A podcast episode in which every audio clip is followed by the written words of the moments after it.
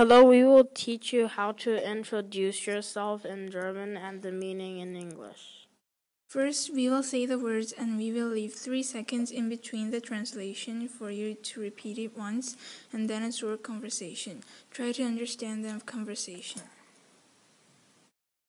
Hallo, Hello, wie heißt du? what are you called?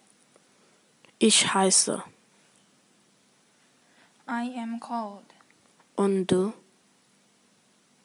And you? Der Name. Name. Mein, dein. My or your? Wie ist dein Name? What is your name? Mein Name ist. My name is. Und deine? And yours? Wer bist du?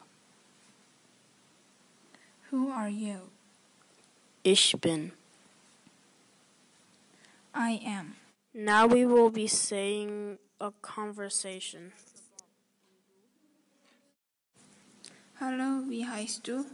Hallo, ich heiße Bob. Und du? Ich heiße Sarah. Or in a different way. Hallo, wie ist dein Name? Hallo, mein Name ist Sarah. Und deiner?